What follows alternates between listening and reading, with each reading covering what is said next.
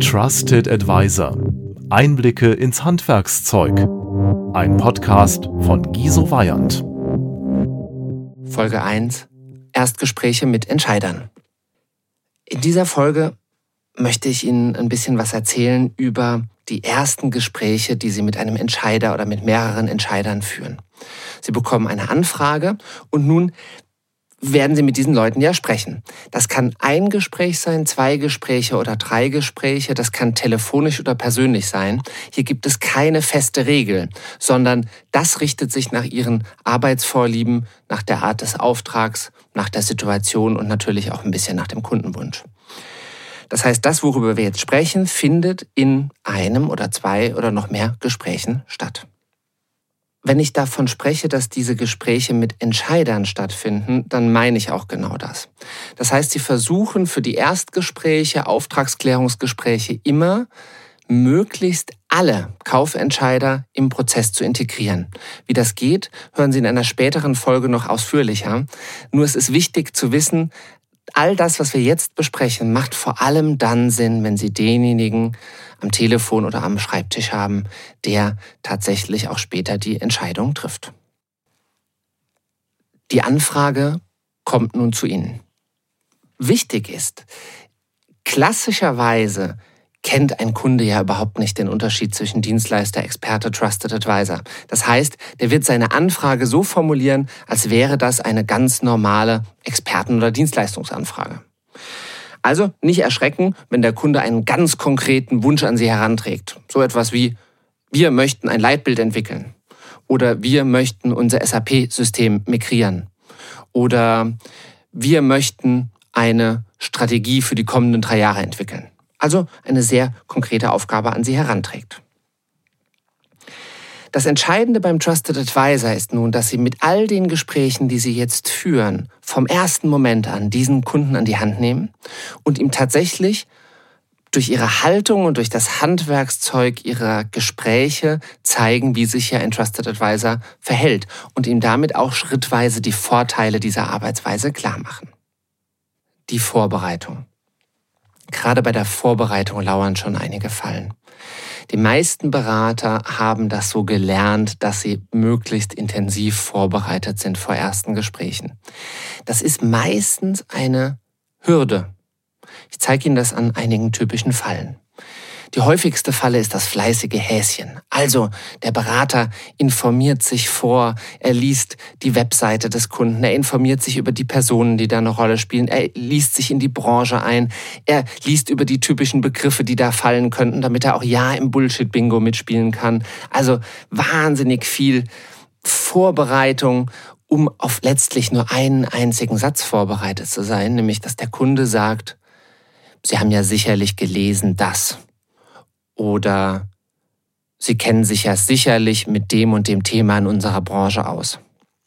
Und viele Berater haben Angst, dass sie darauf keine Antwort haben und versuchen also für solche Sätze schon perfekt vorbereitet zu sein. Allerdings haben sie dann eine Menge in ihrem Kopf und das Gespräch offen zu führen wird sehr viel schwerer. Eine zweite sehr typische Falle ist es, den Gesprächsverlauf durchzugehen. Also so ein bisschen verkaufstrainermäßig, sich genau zu überlegen, wenn der das sagt, dann sage ich das. Wenn die das sagt, sage ich das. Das könnte aber auf den Einwand gesagt werden. Mit dem Argument kann ich auf jeden Fall überzeugen. Das kann ich natürlich tun und durchspielen, hat aber den Nachteil, dass vor meinem inneren Auge immer mein geistiger Leitfaden langläuft und ich einfach weniger auf den Kunden achte. Also auch hier kann die Vorbereitung den Blick auf den Kunden und das, was er wirklich sagt, verstellen. Eine dritte häufige Falle ist es, dass man versucht, schon jetzt möglichst tolle Referenzen und Beispiele bereit zu haben. Also möglichst viele Beispiele vorzubereiten, die dem Kunden gefallen könnten und die dann mal eben so zaubermäßig aus dem Hut zu zaubern. Auch das heißt, sie haben viel vor ihrem inneren Auge, das verstellt den Blick auf den Kunden und auf das, was der Kunde ihnen sagt.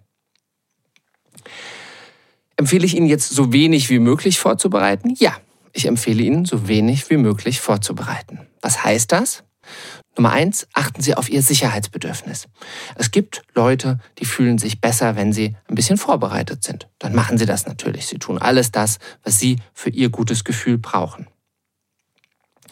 Nummer zwei, die Intensität der Vorbereitung richtet sich natürlich auch nach dem Auftrag, der Komplexität des Auftrags und dem Entscheider. Also, wenn Sie eine sehr fachliche Anfrage haben, in einer sehr fachlichen Branche oder in einem Feld angefragt werden, in dem Sie relativ wenig bisher gemacht haben, dann kann es schon Sinn machen, sich einmal grob zu informieren. Aber bitte trotzdem die Faustregel, so wenig wie möglich. Denn Sie wollen möglichst offen auf den Kunden schauen und möglichst offen zuhören, was der Kunde Ihnen sagt. Die Vorbereitung ist nun abgeschlossen und nun beginnen die Gespräche, in denen Sie mit dem Kunden versuchen herauszufinden, was ist der eigentliche Auftrag. Da gibt es drei Phasen, die letztlich für jedes dieser Gespräche gelten. Das heißt, egal ob Sie das alles in einem Gespräch machen, in zwei oder in drei Gesprächen, diese drei Phasen haben Sie immer. Phase 1, das Aufwärmen es ist gut, wenn Sie in dieser ersten Phase dem Kunden Raum geben. Denn Sie möchten ja ein Gefühl für Ihr Gegenüber bekommen. Wenn Sie telefonieren, umso wichtiger, aber auch im persönlichen Termin. Sie wollen verstehen, wie ist der, wie tickt der. Sie wollen auch, dass Ihr potenzieller Kunde erstmal überhaupt bei Ihnen ankommt. Was Sie also machen ist, Sie beginnen natürlich mit dem üblichen Smalltalk. Sie gucken mal, was der Kunde sagt und versuchen sich miteinander ein bisschen einzugrooven. Kennen Sie alle, haben Sie alle schon gemacht. Brauche ich nicht viel zu, zu sagen. Entscheidend ist für mich nur eines, dass Sie in dieser ersten Phase, die drei, vier, fünf Minuten in der Regel dauert, nicht nur offen sind, nicht nur Raum geben, sondern auch hier bereits beginnen zu steuern. Wie machen Sie das? Sie suchen einen Zeitpunkt, an dem Sie einen Satz sagen wie den folgenden. Ich habe mich sehr auf unser Gespräch heute gefreut.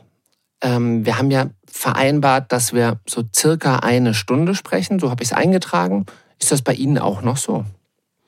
Oder wenn Sie es etwas weniger locker flockig machen wollen, können Sie sagen, wir hatten für heute ja eine Stunde vorgesehen. Bleibt das bei Ihnen, haben wir beide tatsächlich eine Stunde Zeit. Ein weiterer großer Vorteil so frühzeitig eine solche Frage zu stellen, ist dabei, dass Sie zeigen, dass Sie das Gespräch führen. Denn bei allem Raum, den Sie geben wollen, ist es wichtig, dass Ihr Gegenüber spürt, erfährt, lernt, dass Sie immer das Ruder der Gesprächsführung in der Hand haben essentielles Thema, das sich durchzieht durch alles Verhalten des Trusted Advisors, nicht nur in dieser Anfragephase, sondern auch später in der Projektphase, in Zielabsprachen mit dem Kunden, wenn es um die Folgeaufträge geht und so weiter. Das heißt, Sie zeigen mit so einem sehr einfachen Thema wie der Zeit, dass Sie die Lage im Griff haben, dass Sie den Rahmen geben und Sie für die Prozesssteuerung verantwortlich sind.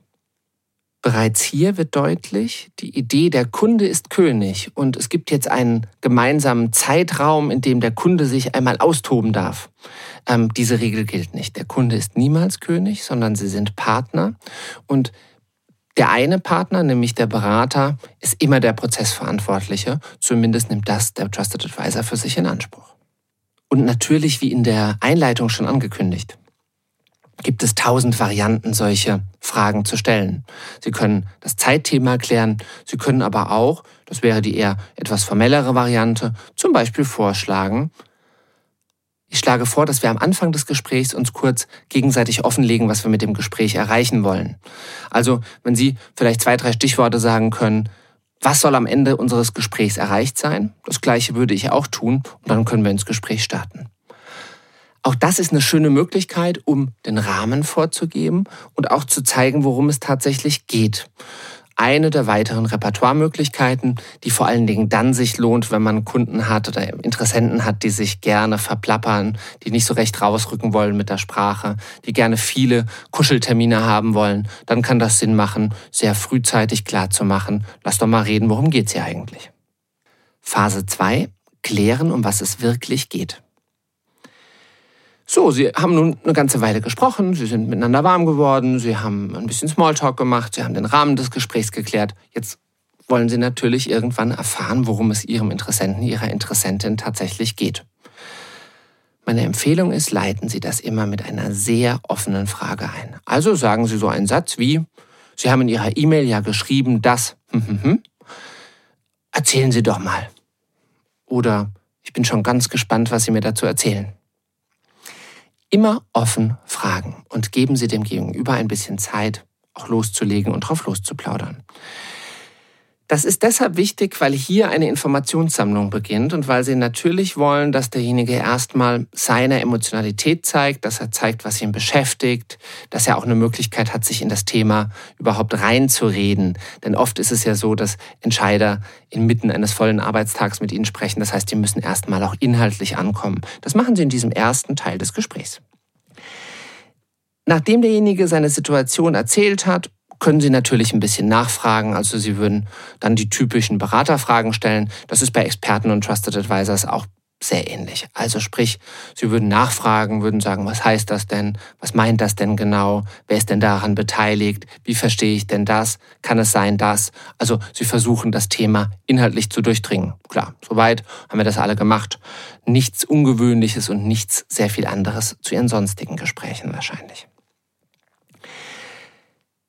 Jetzt fangen die meisten Berater an, vor allen Dingen die Expertenberater, darauf einzusteigen. Das heißt, derjenige hat seine Situation geschildert und jetzt versuchen die ersten Berater schon direkt was zu verkaufen. Mal zu zeigen, ja, die Erfahrung haben wir schon gemacht. Genauso ist es. Sie versuchen ein paar fachliche Dinge einzubringen. Also ergo, sie versuchen jetzt bereits, den anderen zu überzeugen, dass sie da wahnsinnig kompetent sind.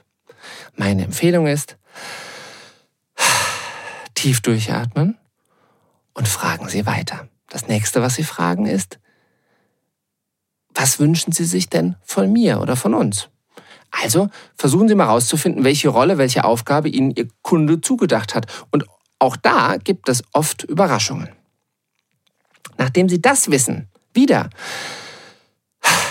tief durchatmen. Nicht schon wieder anfangen zu verkaufen, nicht nochmal ihr Expertenwissen zeigen, sondern jetzt versuchen sie erstmal herauszufinden, was sind die echten Ziele des Kunden. Die echten Ziele unterscheiden sich in fast allen Fällen von dem, was der Kunde Ihnen als Anlass genannt hat.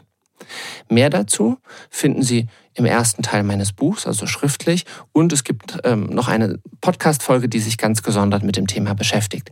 Deshalb an dieser Stelle nur so viel dieses Thema ist ein ganz zentrales Schlüsselthema, das Sie über die gesamte Zusammenarbeit begleiten wird. Deshalb ist es so wichtig, echte Ziele herauszufinden und sich nicht mit dem zufrieden zu geben, was der Kunde Ihnen da so einmal rausgeplappert hat, was ihn gerade so beschäftigt.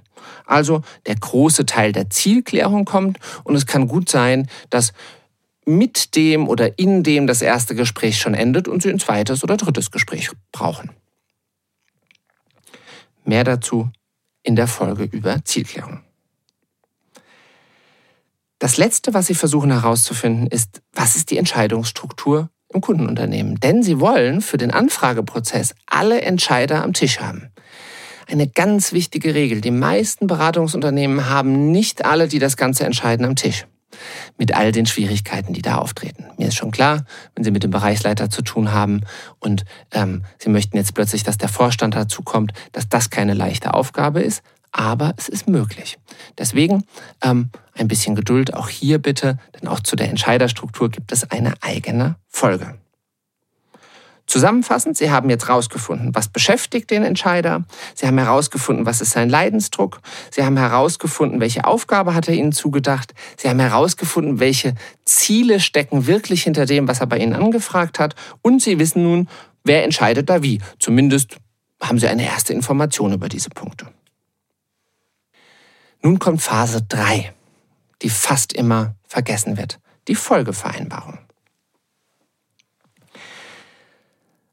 Es gibt im Trusted Advisor Handwerk fast keine Regel, die immer gilt. Diese hier ist eine. Machen Sie immer, immer, immer, immer, ohne Ausnahme, eine Folgevereinbarung mit Ihrem Gegenüber. Was kann das sein? Es kann sein, dass Sie sich zu einem weiteren Gespräch verabreden. Denn Sie haben noch nicht alle Informationen, um ein Angebot abzugeben. Also sagen Sie so einen Satz wie, Vielen Dank für das gute Gespräch heute. Ich würde mir ein paar Gedanken machen, allerdings werde ich sie nochmal brauchen. Wir haben ein paar Punkte noch nicht wirklich in der Tiefe geklärt. Ich schlage vor, dass wir nächste Woche nochmal telefonieren. Wie würde es denn bei Ihnen Montag oder Dienstag aussehen? Also ganz selbstverständlich, lockerer Plauderton, versuchen Sie mit Ihrem Gesprächspartner ein weiteres Gespräch zu vereinbaren.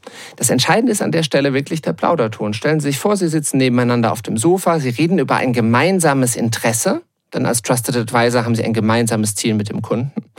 Also können Sie auch ganz locker flockig nach dem nächsten Termin fragen. Haben Sie da keine Angst, dass Kunden das Gefühl haben könnten, das dauert ja alles so lang. Oh nein, noch ein Gespräch. Das ist fast nie der Fall. Denn Kunden wissen die Art des Trusted Advisors sehr zu schätzen. Die Gespräche bringen den Kunden schon was, weil sie Klarheit bekommen. Das heißt, die Kunden finden das überhaupt nicht schlimm, wenn sie intensiver mit ihnen arbeiten. Es sei denn, sie wollen halt nur einen Experten buchen, aber dann sind sie sozusagen als Trusted Advisor sowieso an der falschen Adresse. Also fragen Sie nach einem weiteren Gespräch. Oder aber Sie haben schon alle Informationen, dann können Sie auch sagen, ich schicke Ihnen mal ein paar Dinge, die mir durch den Kopf gehen. Und dann würde ich gerne in der Woche nochmal mit Ihnen telefonieren. Wie sieht es denn dann und dann aus? Also Sie klären nochmal Ihre konzeptionellen Hypothesen. Ohne Preis. Oder aber Sie fühlen sich so weit, dass Sie ein Angebot abgeben können. Dann sagen Sie ihm, ich mache Ihnen meinen Vorschlag zur Zusammenarbeit bis nächste Woche Freitag und würde gerne dann in der darauffolgenden Woche mit Ihnen telefonieren, einfach um Ihre Fragen zu klären. Wie sieht es denn dann und dann und dann aus bei Ihnen? Also auch hier locker flockig geben Sie niemals ein Angebot ab, ohne dass Sie eine Folgevereinbarung haben. Sie kennen das, Sie haben das Angebot abgegeben und Sie warten und Sie warten und Sie fragen nach und der Entscheider meldet sich nicht, dann sind andere Dinge wichtig und nun dreht sich die Situation um. Sie führen nicht mehr, Sie steuern nicht mehr, sondern der Kunde. Das wollen Sie vermeiden, indem Sie eine Folgevereinbarung machen. Ein letzter Hinweis noch, gerade ähm, sagt nämlich der Enrico hier im Tonstudio, mein Tonmann, ähm, ja, aber was ist denn eigentlich, wenn ich im Gespräch merke, dass sich jemand auf diese Art der Gesprächsführung überhaupt nicht einlässt?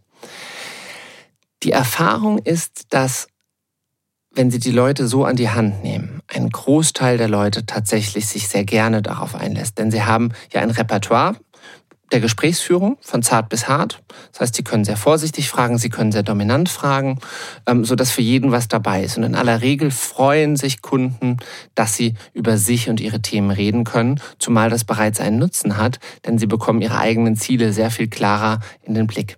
Also die meisten sind nach anfänglicher Irritation sehr froh darüber, wenn sie ihr Gesprächsrepertoire auch tatsächlich richtig nutzen. Das ist eine Übungssache, natürlich, denn es gibt tausend Varianten, etwas zu sagen und zu fragen.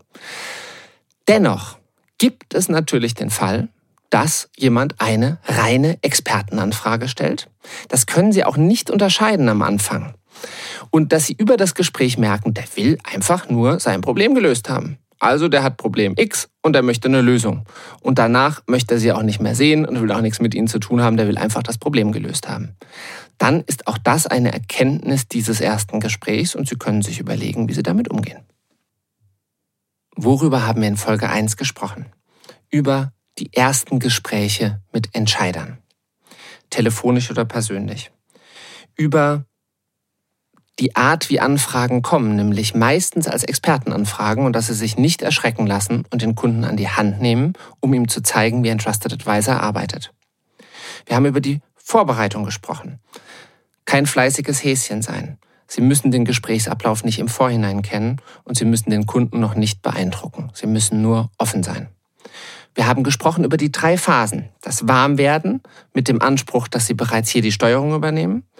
Das inhaltliche Erfassen, um was es eigentlich geht und die Folgevereinbarung, die Sie wirklich immer machen müssen.